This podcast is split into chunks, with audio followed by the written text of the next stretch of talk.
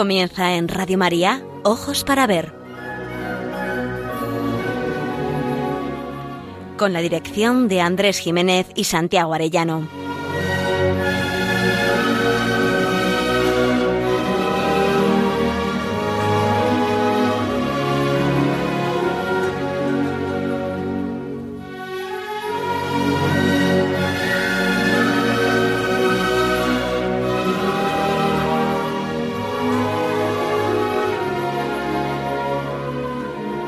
Amigos, muy buenos días.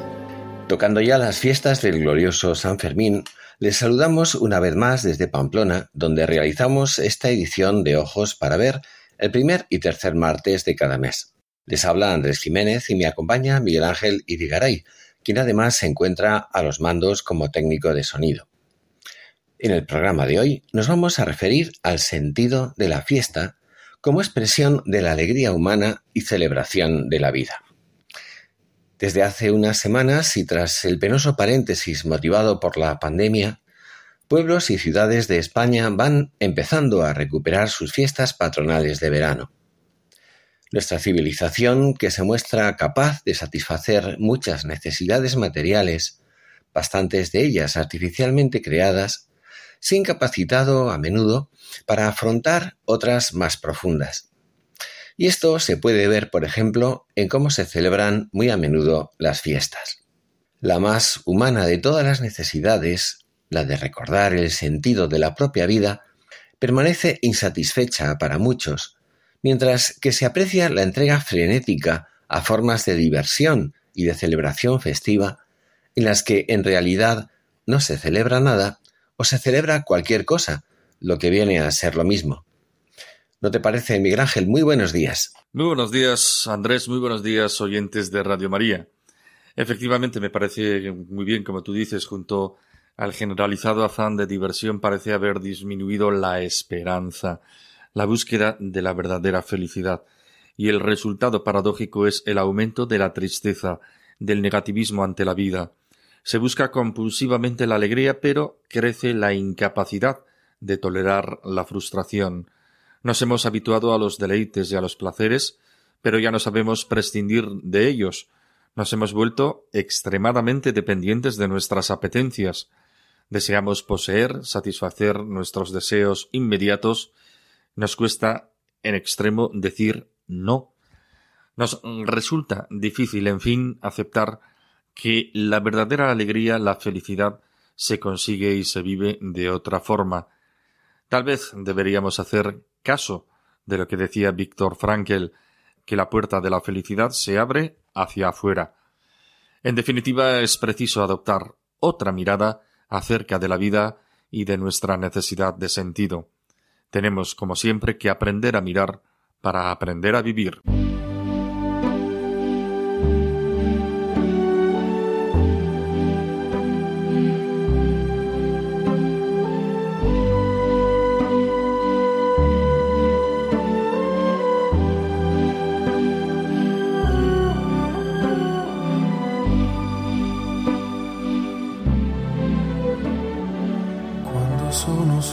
El ocio es una experiencia ajena a las urgencias de lo útil, de la supervivencia y el trabajo, gustosa y libremente elegida. Pero es algo más que mero tiempo libre.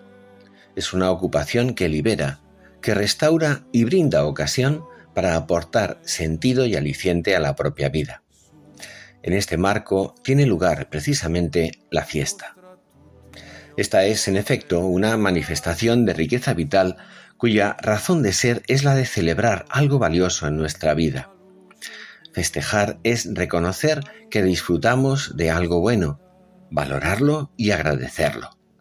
Y la alegría que nace de la posesión de ese bien nos impulsa a compartirlo.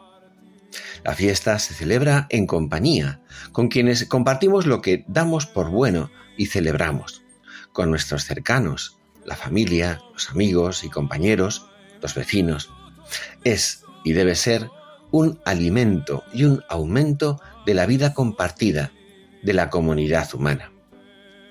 Pero el hecho es que muchas veces la celebración festiva se ve reducida a lo que no es, al intento frenético de escapar como sea a la rutina de cada día. Y así la celebración gozosa se esfuma rápidamente y da paso al vértigo, a la evasión etílica, a la euforia y la expansión brutal, a la asfixia de la lucidez y de la conciencia. En su ensayo La rebelión de las masas, José Ortega y Gasset se refería a la irracionalidad que a menudo acompaña al comportamiento de ciertos grupos humanos que, con el pretexto de celebrar festivamente un acontecimiento, se dejan llevar gregariamente por un absurdo frenesí. Y como muestra, trae a colación lo que ocurrió en cierta población del sur de España cuando en 1759 se proclamó rey a Carlos III, transcribiendo una crónica de la época. Narra don José Ortega y Gasset. Hízose la proclamación en la plaza de la villa. Después mandaron traer de beber a todo aquel gran concurso, que consumió setenta y siete arrobas de vino y cuatro pellejos de aguardiente, cuyos espíritus los calentó de tal forma que con repetidos vítores se encaminaron al puesto desde cuyas ventanas arrojaron el trigo que en él había y novecientos reales de sus arcas. De allí pasaron al estanco de tabaco y mandaron tirar el dinero de la mesada y el tabaco. En las tiendas practicaron lo propio, mandando derramar, para más autorizar la función, cuantos géneros líquidos y comestibles había en ellas. El Estado eclesiástico concurrió con igual eficacia, pues a voces indujeron a las mujeres tiraran cuanto había en sus casas, lo que ejecutaron con el mayor desinterés, pues no quedó en ellas pan, trigo, harina, cebada, platos, cazuelas, almireces, morteros ni sillas, quedando dicha villa destruida. Y concluye Ortega la curiosa narración. Abandonada a su propia inclinación, la masa, sea la que sea, plebeya o aristocrática, tiende siempre, por afán de vivir, a destruir las causas de la vida. Lo que debiera ser una celebración de la vida degenera fácilmente en su deterioro. Se multiplican las fiestas, entre comillas, en las que no se celebran nada o da lo mismo. Véanse, por ejemplo, los miles de anuncios que inundan las calles y fachadas de nuestras ciudades, universidades, colegios e institutos con el propósito de recaudar fondos económicos.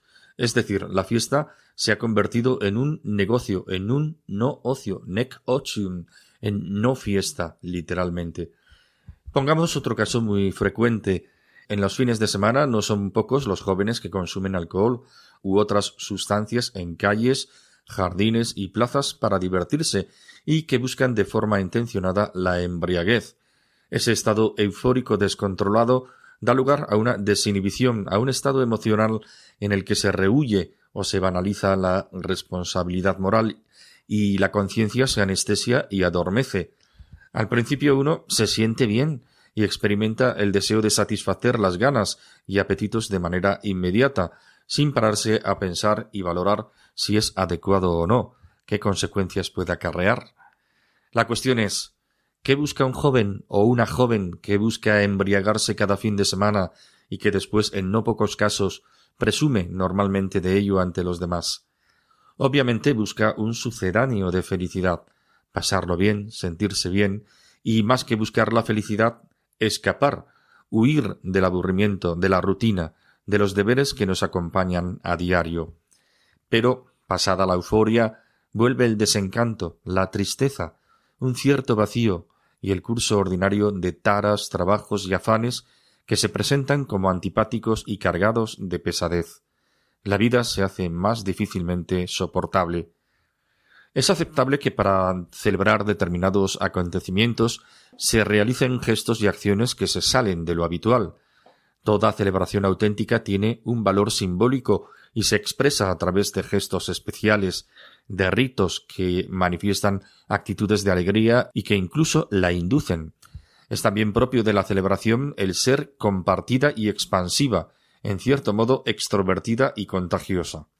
El baile, la música, las competiciones deportivas, el comer y beber juntos, entre otros, son habituales en muchas culturas y se dan en las celebraciones festivas, y no es de extrañar, más bien parece apropiado por ser de algún modo excepcional, el recurso a bebidas euforizantes.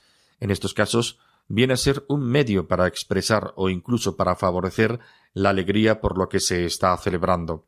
Escribe el filósofo español Rafael Alvira Cuando se sabe beber, el vino no es usado para el decaimiento físico, sino que simboliza la alegría y exaltación de la amistad, del diálogo, de la fiesta en suma. Pero desvirtúa su sentido si lo que tiene que ser un mero medio o gesto se convierte en fin por sí mismo o rebasa el límite de lo saludable. La fiesta y la diversión dejan entonces de ser jovialidad y se convierten en frenesí, en sube y baja de euforia y desencanto que se repite una y otra vez, desarmando la voluntad, la capacidad de querer y de afrontar la vida. Una fiesta o una supuesta celebración cuyo sentido y contenido consista en beber alcohol y colocarse con la finalidad de experimentar sus efectos euforizantes no es ya una celebración, sino un desorden, que termina por engendrar hastío, tristeza y decepción, porque estrictamente carece de verdadero sentido. No es de extrañar que consecuentemente una sociedad que pierde su capacidad de celebración y de sentido envejezca espiritualmente, se haga menos creativa y discurra hacia un proceso de decadencia.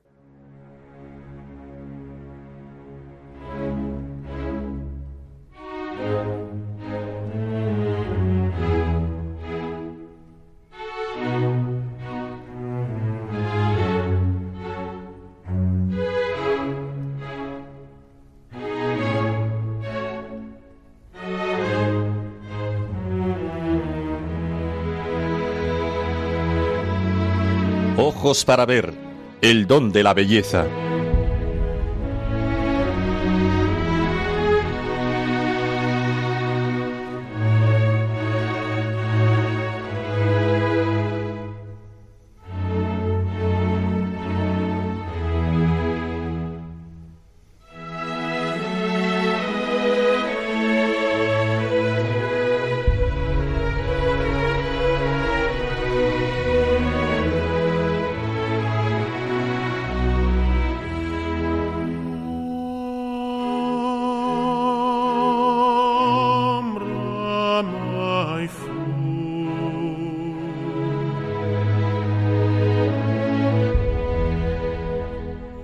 El ocio, hemos dicho, es una experiencia gustosa y libremente elegida.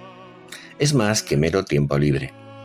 Es una ocupación que brinda la ocasión de percibir y reconocer sentido a lo que se hace y a la propia vida en su conjunto. Ocurre, sin embargo, que el llamado ocio de masas degenera en el panem circenses, pan y circo, que, según Juvenal, caracterizaba la decadencia romana convertido en una especie de dogma social más cercano a la degradación que una jovial expansión de lo humano. El tiempo libre debiera ser tiempo para el desarrollo y el encuentro personal, para el descanso reparador y la celebración gozosa.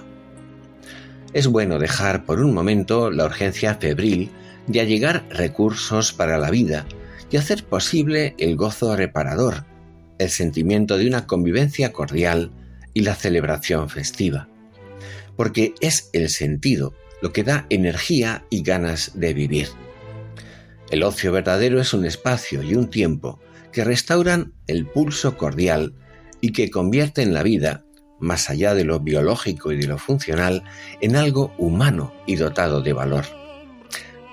Ocio y tiempo libre se dan la mano con los periodos que llamamos de vacaciones, pero conviene advertir que el término y la práctica de las vacaciones se pueden entender de dos formas muy diferentes. Por un lado, como descanso. Es entonces un cambio saludable de hábitos, de actividad, una experiencia de alegría. Es un alejamiento de lo urgente y apremiante para realizar otro tipo de actividad saludable, relajada, gozosa. Pero, por otro lado, la misma palabra vacación que deriva de vacío, vacuum, vacuitas, nos advierte de que puede entenderse también como mera huida, un dejar de hacer, un no hacer nada, un mero olvidar, un vivir al margen de todo límite del deber o las responsabilidades.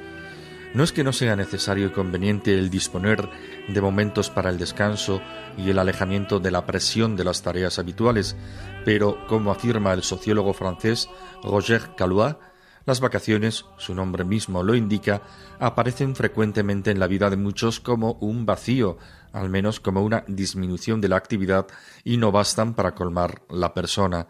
La ligera felicidad que proporcionan se debe, en primer lugar, al alejamiento de las preocupaciones de las que distraen, de las obligaciones de las que liberan. Irse de vacaciones es, ante todo, huir de las preocupaciones, pero se corre el peligro de aislarse más del grupo en lugar de comunicarse con él en el momento de la plenitud, en la hora del alborozo. Por eso, las vacaciones no constituyen, como la fiesta, el aumento de la vida colectiva, sino su estiaje. No olvidemos, decimos nosotros, que el estiaje es el nivel más bajo o el caudal mínimo que en ciertas épocas del año ofrecen las aguas de un río por causa de la sequía. Para este autor, la incapacidad para celebrar fiestas de acuerdo con su auténtico sentido denota una enfermedad mortal.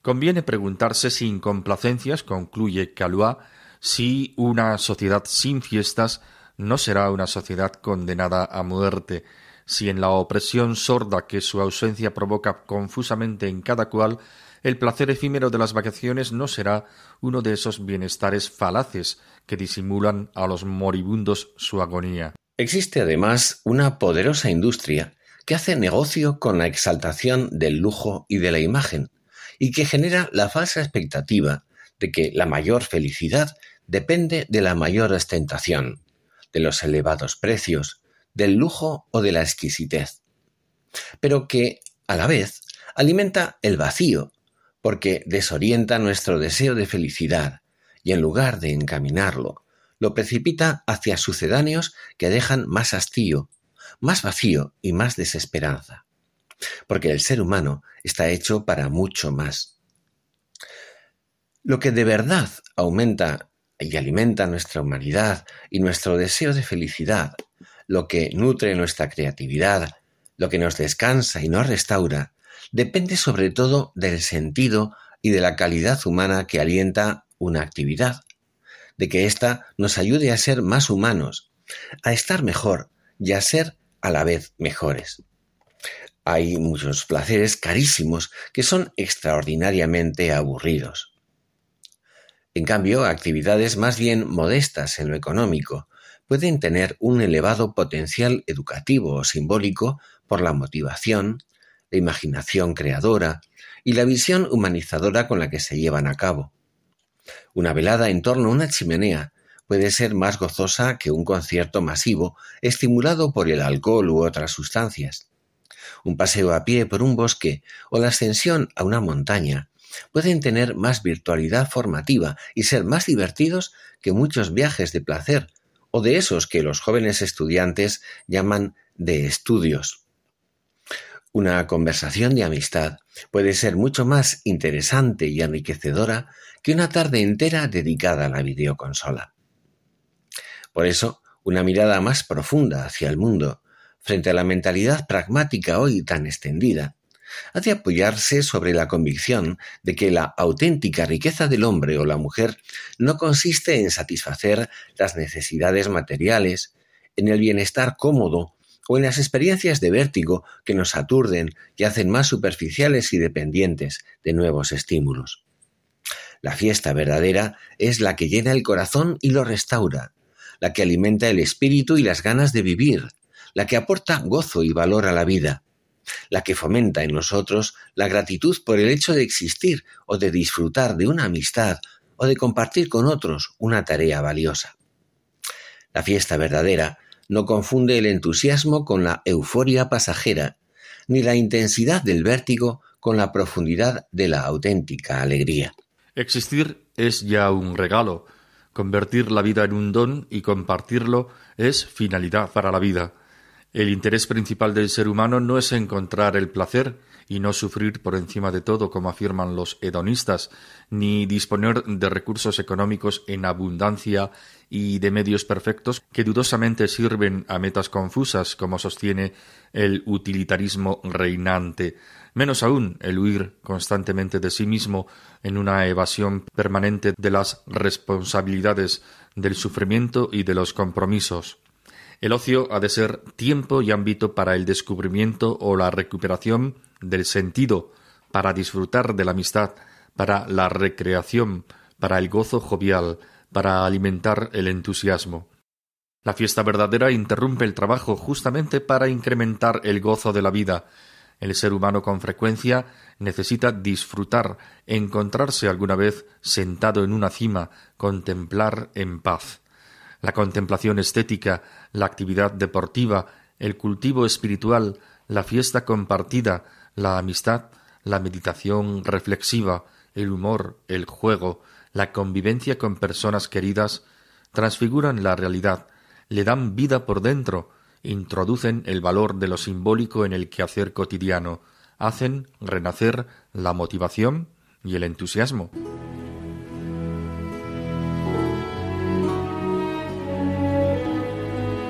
Aprender a mirar. Ojos para ver. Radio María.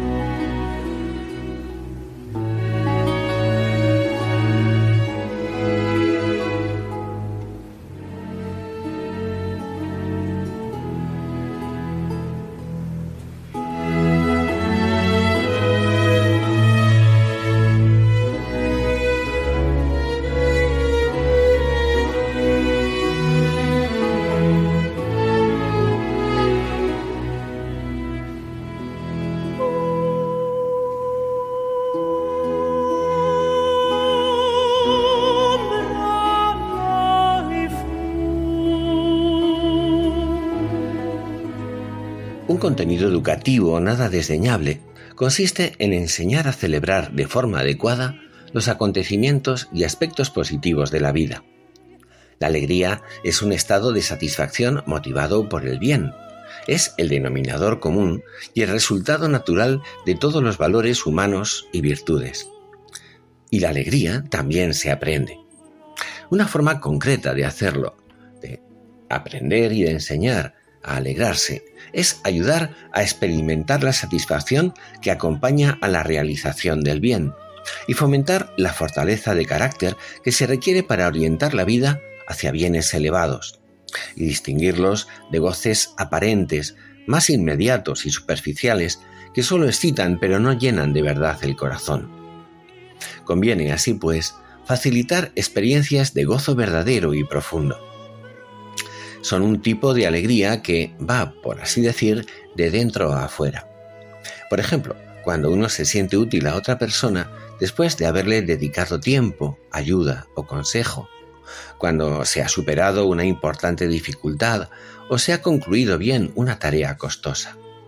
Esta alegría brota del interior y se manifiesta creativa y radiante. Es muy diferente de otras formas de alegría pasajeras que van de fuera adentro, fruto de la satisfacción de una necesidad vital inmediata, fisiológica, por ejemplo, tal vez más excitantes, intensas y vertiginosas, pero que suelen ser menos profundas y valiosas. La diferencia entre ambas formas de satisfacción solo se percibe bien cuando se experimenta. Por eso, cuando se ha experimentado que el goce inmediato no es tan satisfactorio como la alegría interior, es más fácil pronunciarse en favor de conductas o situaciones más dignas, aunque sean menos atrayentes sensiblemente. Haber saboreado el bien auténtico, real y verdadero ayuda a comprobar que otros placeres no saben tan bien, que nos dejan vacíos, que no sacian de verdad. La publicidad, con sus grandes recursos, tiende hoy a borrar la frontera entre la necesidad auténtica y el deseo. Asocia productos con la satisfacción de un deseo y los presta, los presenta directa o indirectamente como buenos. Pero pueden no serlo, o no ser necesarios de verdad. Es preciso darse cuenta y tener fortaleza para decir no a algo que atrae sensiblemente, pero que no es digno o realmente necesario. Solo quien sabe que ese no es en realidad un sí a un gozo y a un bien mayores, tiene fuerza para no dejarse persuadir. De ahí la importancia de una temprana dedicación de niños y jóvenes a tareas que supongan una entrega generosa y abnegada, retos que ayuden a superarse y experimenten este tipo de satisfacciones profundas de la alegría verdadera. En un corazón pleno y radiante no hay necesidad de llenar o disimular carencias y vacíos afectivos. Por lo mismo, no es bueno incentivar comportamientos por medio de la codicia, premiando en exceso, por ejemplo, sino impulsando a la superación de sí mismo y a la generosidad. Puede educar en actitudes que generan alegría, por ejemplo, saber disfrutar de las cosas sencillas y cotidianas, procurar descubrir lo positivo de las personas y de los acontecimientos, ser siempre agradecidos, no obsesionarse con lo que nos falta, con lo que nos sale mal, no perder tiempo y humor en lamentaciones acerca de lo irremediable, de lo que ya ha pasado, y en buscar compensaciones compulsivas para superarlo o pasarlo bien como sea, que fiestas y celebraciones sean no para olvidar lo negativo, sino para agradecer juntos lo bueno. Favorecer también el pasarlo bien en familia y en amistad, reír juntos, creando ocasiones para disfrutar y hacer especial el estar juntos, sonreír y procurar hacer la vida más amable a los demás, compartiendo tiempos, aficiones, comunicar la propia alegría, contar las cosas que nos pasan, las malas y también las buenas, procurando que los cercanos se sientan tenidos en cuenta y valorados. Preparar y desarrollar de vez en cuando actividades de celebración o festejos familiares o de amistad, con ocasión de ciertos acontecimientos notables o experiencias de logro y superación.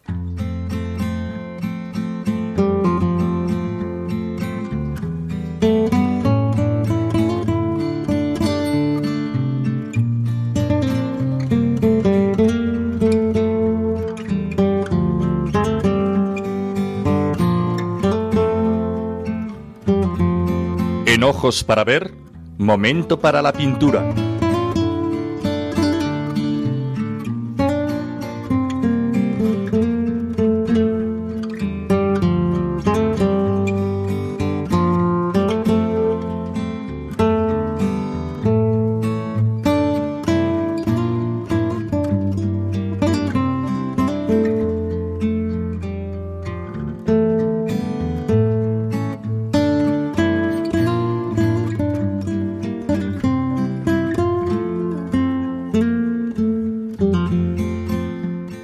A referir en esta sección a un admirable cuadro de Auguste Renoir, titulado El Palco, un óleo realizado en 1874 y de no muy grandes dimensiones, 80 por 65 centímetros.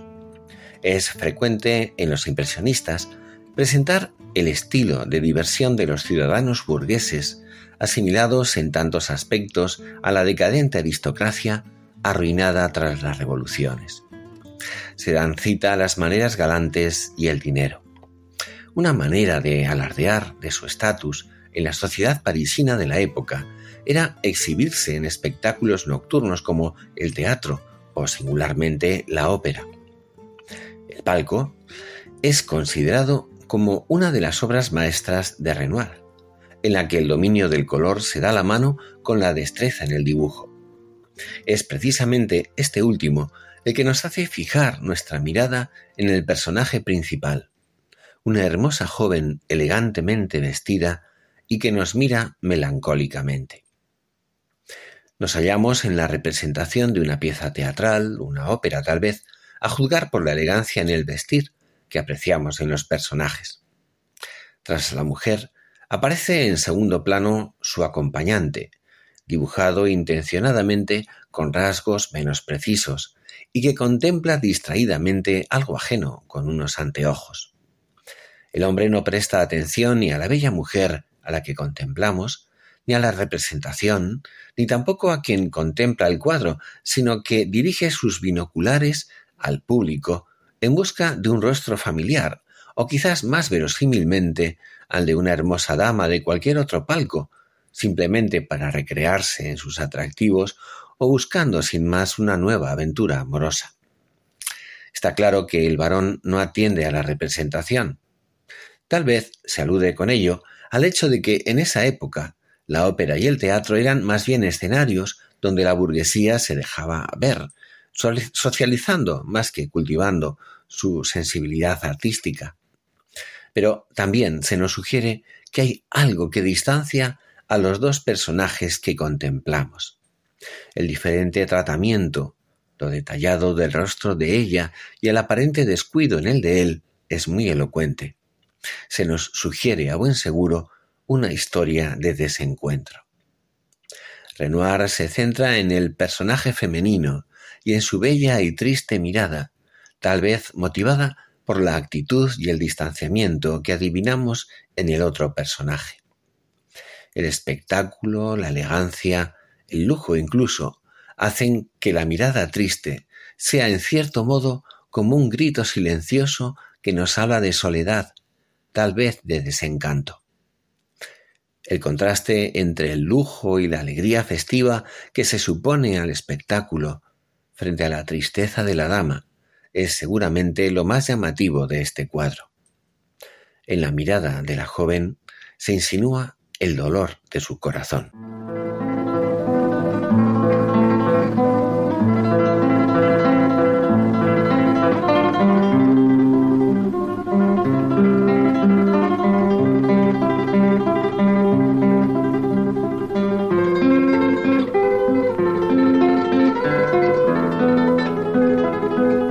Momento para la poesía. Ojos para ver. Radio María.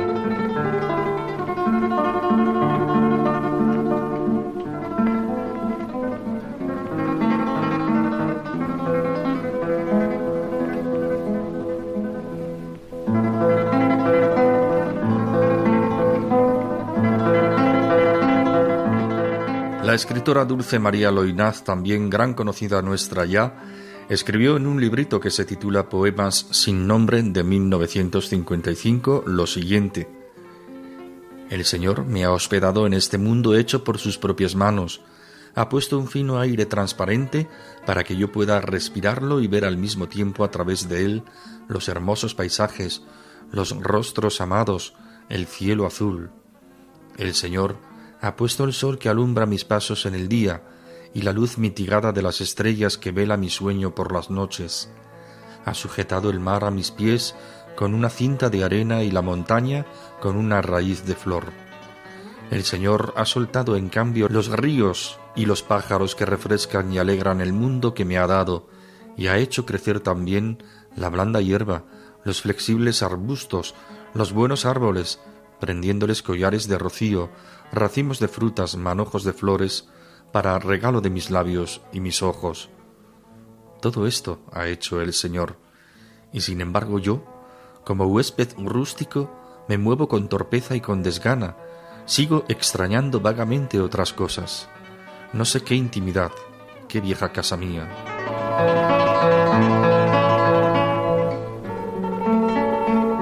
Todo el poema en prosa poética está impregnado de la mirada cándida del himno de las criaturas de San Francisco de Asís. El sol, la luz de las estrellas, el uno guía mis pasos, la otra vela mis sueños.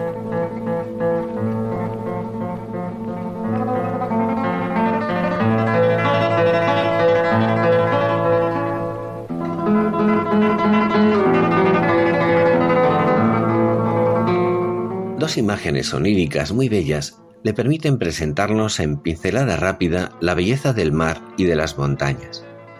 Al mar siempre bravío e indómito, como dominarlo para ponerlo a los pies de los humanos, sino con una cinta de arena, como si fuera un regalo.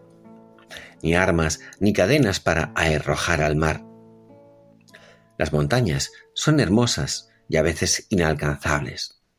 La poetisa nos desvela la razón oculta de su esplendor y de su cercanía. Las montañas son tan esplendorosas porque su raíz es una flor, germen de belleza y de humildad. Y esto es tan verdadero como las sabias explicaciones de los geólogos. Como si fueran globos, Dios, al crear los ríos y los pájaros, los ha soltado para alegrar el mundo que nos ha dado, insiste Dulce María. Es el Señor quien nos lo ha dado, y selecciona dos motivos, alegrarnos y refrescarnos. Esa alegría de los pájaros resume la grandeza de toda la creación. Como en día de fiesta, el Señor suelta los ríos y los pájaros. Todo se nos ha dado como un don cotidiano para poder saborear y contemplar. Ha hecho crecer también la blanda hierba, los flexibles arbustos, los buenos árboles, prendiéndoles collares de rocío, racimos de frutas, manojos de flores, para regalo de mis labios y mis ojos. En medio de tanta grandeza, el corazón echa en falta algo más profundo. No sé qué intimidad, qué vieja casa mía, intimidad. ¿Con quién? Con Dios sería. Son primicias de la vida eterna.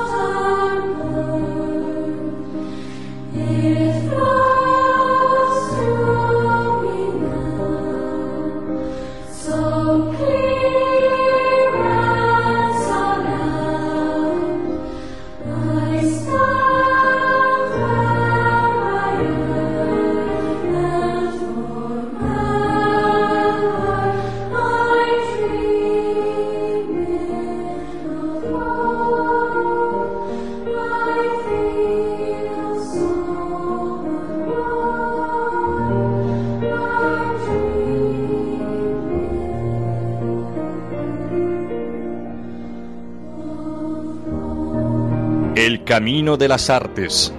Ojos para ver.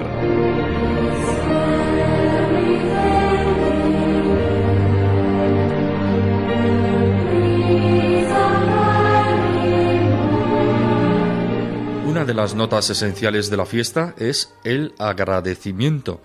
Si la fiesta es en el fondo una ratificación de la vida, cobra pleno sentido cuando se convierte en agradecimiento al autor de la existencia como ese séptimo día en el que se recuerda la obra de la creación y que a los ojos de Dios todas las cosas serán buenas. La chilena Violeta Parra fue la creadora de una bella canción que seguramente todos conocemos, Gracias a la vida. Algunos la consideran un himno a la existencia, si bien otros señalan un acento de melancolía en el que, al no haber un referente personal divino, lo que se respira es una resignación estoica hecha de claroscuros que tiene mucho de verdad, pero en la que falta lo esencial, la esperanza. Porque ¿quién es la vida? La gratitud mira hacia lo vivido, al pasado, pero no alude al autor de la existencia ni al futuro. A muchos les parece contradictorio como en cierto modo toda la vida de Violeta hecha de amores y desamores, ya que solo un año más tarde, en 1967, a falta de un horizonte suficiente de sentido, Violeta Parra se quitaría la vida. Es elocuente lo que escribiría entonces el periodista Tito Mund. Un día Violeta me dijo, me falta algo, no sé lo que es, lo busco y no lo encuentro, seguramente no lo hallaré jamás. Agradecer a la vida es una forma metafórica de hablar muy extendida por lo demás, pero en la que la vida parece ocultar y remitir al mismo tiempo a ese algo buscado para sostener realmente nuestra esperanza. Es triste notar la ausencia de quien nos hizo para sí, de quien dijo ser y es el camino, la verdad y la vida. La principal protagonista es la voz de la propia Violeta, que agradece la existencia por las diversas bendiciones que ha recibido, aunque sin preguntarse de quién. La vista, el sonido, el lenguaje, la marcha de sus pies cansados, el corazón y finalmente la risa y el llanto que forman, según reconoce, la materia prima de su propio canto. Escuchamos esta canción en la versión de Mercedes Sosa.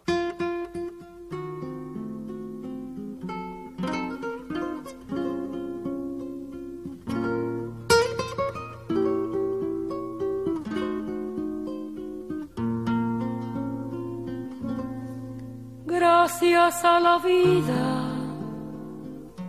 que me ha dado tanto, me dio dos luceros que cuando los abro, perfecto distingo lo negro del blanco y en el alto cielo su fondo estrellado y en las multitudes el hombre que yo amo.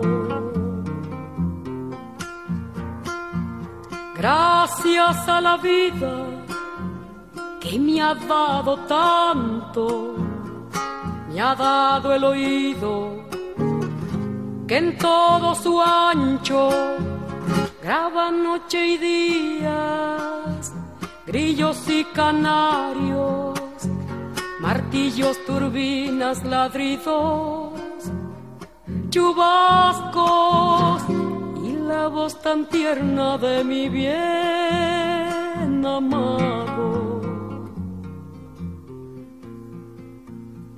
Gracias a la vida que me ha dado tanto, me ha dado el sonido y el abecedario, con las palabras que pienso y declaro, madre, amigo, hermano y luz alumbrando la ruta del alma del que estoy amando.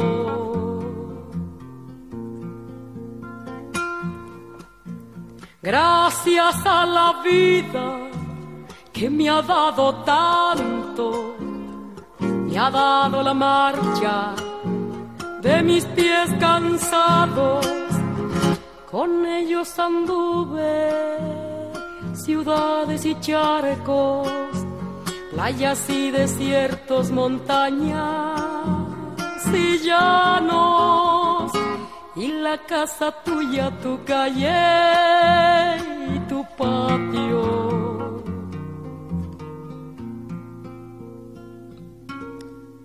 Gracias a la vida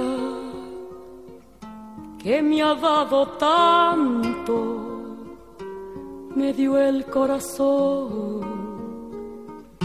que agita su marco cuando miro el fruto del cerebro humano, cuando miro el bueno tan lejos del malo, cuando miro el fondo de tus ojos claros.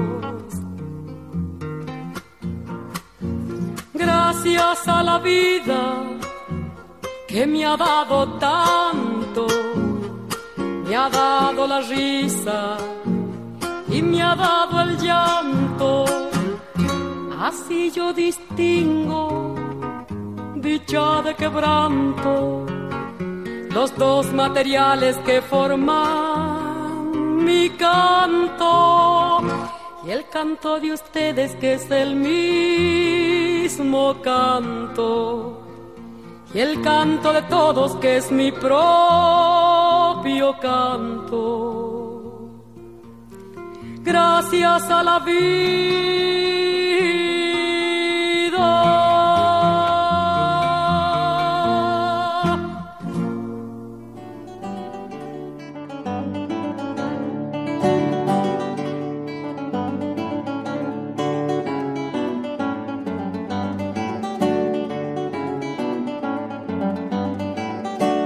Leyendo las novelas ejemplares de Miguel de Cervantes.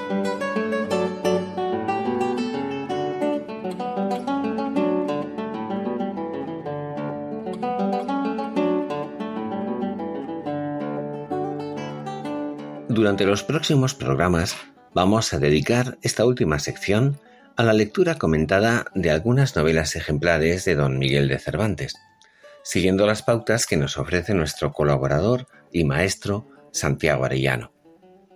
Aunque son 12 novelas cortas, seleccionaremos solamente algunas que seguramente se acomodan mejor a nuestro programa. Tras larga espera, Cervantes pudo por fin publicarlas en 1613, cuando tenía 64 años, y después de haber conseguido un éxito indiscutible tras la publicación en 1605 de la primera parte del Quijote. Empezaremos por el prólogo que escribió Cervantes, porque gracias a él conservamos la única descripción fiable de su figura. El famoso cuadro que de él se conserva en la Real Academia de la Lengua se tiene por no auténtico. En segundo lugar, porque justifica por qué las tituló con el adjetivo ejemplares. Y en tercero, porque advierte que, además de instructivas, las obras han de buscar amenidad al mismo tiempo que nos precisa que la condición de obra religiosa no se encuentra solo en los templos y en los oratorios. Las alamedas y los jardines se ponen en las ciudades como esparcimiento natural de los seres humanos y sin duda son espacios y momentos en que no tiene por qué estar ausente Dios. Así nos lo hace ver Cervantes, que respira catolicismo por todos sus poros. Sabe también apreciar el encanto de lo cotidiano y lo sencillo. No olvida tampoco que siempre se escuchará por doquier a los maledicentes, sutiles y almidonados. La vida misma.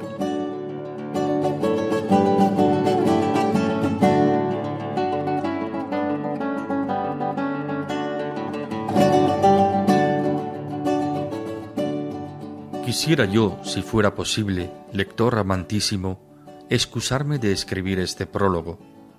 Bastará que un buen amigo me grabara o esculpiera en la primera hoja de este libro, pues le diera mi retrato el famoso don Juan de Jauregui, y con esto quedará mi ambición satisfecha y el deseo de algunos que querrían saber qué rostro y talle tiene quien se atreve a salir con tantas invenciones en la plaza del mundo, a los ojos de las gentes, poniendo debajo del retrato este que veis aquí, de rostro aguileño, de cabello castaño, frente lisa y desembarazada, de alegres ojos y de nariz corva aunque bien proporcionada, las barbas de plata que no ha veinte años que fueron de oro, los bigotes grandes, la boca pequeña, los dientes ni menudos ni crecidos, porque no tiene sino seis, y esos mal acondicionados y peor puestos, porque no tienen correspondencia los unos con los otros, el cuerpo entre dos extremos, ni grande ni pequeño, la color viva, antes blanca que morena, algo cargado de espaldas y no muy ligero de pies. Este digo que es el rostro del autor de la Galatea y de Don Quijote de la Mancha y del que hizo el viaje del Parnaso. Llámase comúnmente Miguel de Cervantes Saavedra. Fue soldado muchos años y cinco y medio cautivo donde aprendió a tener paciencia en las adversidades. Perdió en la batalla naval de Lepanto la mano izquierda de un arcabuzazo, herida que aunque parece fea, él la tiene por hermosa, por haberla cobrado en la más memorable y alta ocasión que vieron los pasados siglos ni esperan ver los venideros. Lector amable de estas novelas que te ofrezco, los requiebros amorosos que en algunas hallarás son tan honestos y tan medidos con la razón y discurso cristiano que no podrán mover a mal pensamiento al descuidado o cuidadoso que las leyere. Él es dado nombre de ejemplares y si bien lo miras, no hay ninguna de quien no se pueda sacar algún ejemplo provechoso, y si no fuera por no alargar este sujeto, quizá te mostrara el sabroso y honesto fruto que se podría sacar, así de todas juntas como de cada una de por sí. Mi intento ha sido poner en la plaza de nuestra República una mesa de trucos donde cada uno pueda llegar a entretenerse sin daño de barras, digo sin daño del alma ni del cuerpo, porque los ejercicios honestos y agradables antes aprovechan que dañan. Sí, que no siempre se está en los templos, no siempre se ocupan los oratorios, no siempre se asiste a los negocios por calificados que sean. Horas hay de recreación donde el afligido espíritu descanse. Para este efecto se plantan las alamedas, se buscan las fuentes, se allanan las cuestas y se cultivan con curiosidad los jardines. Una cosa me atreveré a decirte, que si por algún modo alcanzara que la lección de estas novelas pudiera inducir a quien las leyera a algún mal deseo o pensamiento, antes me cortara la mano con que las escribí que sacarlas en público Mi edad no está ya para burlarse con la otra vida, que al 55 de los años gano por nueve más y por la mano. A esto se aplicó mi ingenio, por aquí me lleva mi inclinación, y más que me doy a entender, y es así que yo soy el primero que he novelado en lengua castellana, que las muchas novelas que en ella andan impresas todas son traducidas de lenguas extranjeras, y estas son mías propias, no imitadas ni hurtadas. Mi ingenio las engendró, y las parió mi pluma, y van creciendo en los brazos de la estampa. No más, sino que Dios te guarde y a mí me dé paciencia para llevar bien el mal que han de decir de mí más de cuatro sutiles y almidonados. Vale.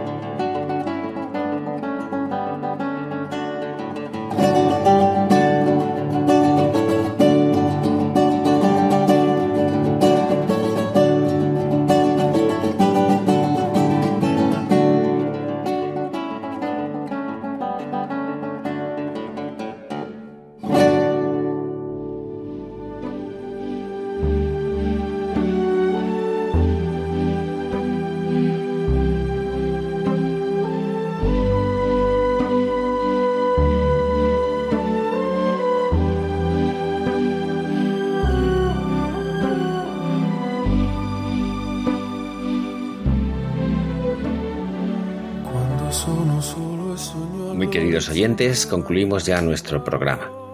Ante las celebraciones festivas propias del verano, nos hemos referido al verdadero sentido de la fiesta, que es una celebración y exaltación de la vida, que nos humaniza y alimenta ánimos e ilusiones. Frente a este modo de entenderla, abundan otras actitudes en las que la exaltación del vértigo, la embriaguez y la irracionalidad de ciertos comportamientos llevan al hastío y la desesperanza la actitud agradecida ante la existencia y la vida, la celebración de la amistad y los acontecimientos que abonan el vivir diario, saber descansar y divertirse cambiando de actividad y desahogando tensiones, son del todo necesarios porque nos ayudan a recobrar el sentido y el pulso de la existencia. Es esta también una manera de ir entendiendo que la meta de nuestras vidas es la mejor y más feliz de las fiestas, la vida eterna y el triunfo definitivo del amor y la comunión en Dios. Que tengan un hermoso día. Ah, y viva San Fermín. Su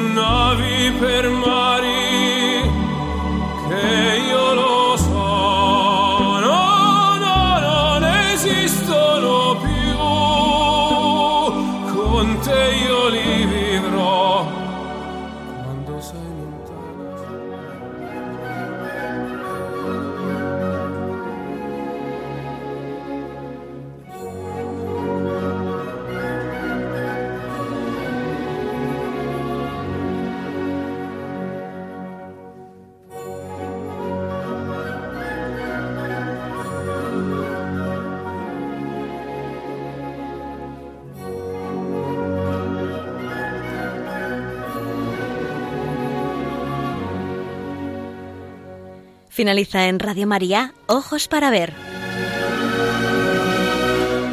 Un programa dirigido por Andrés Jiménez y Santiago Arellano.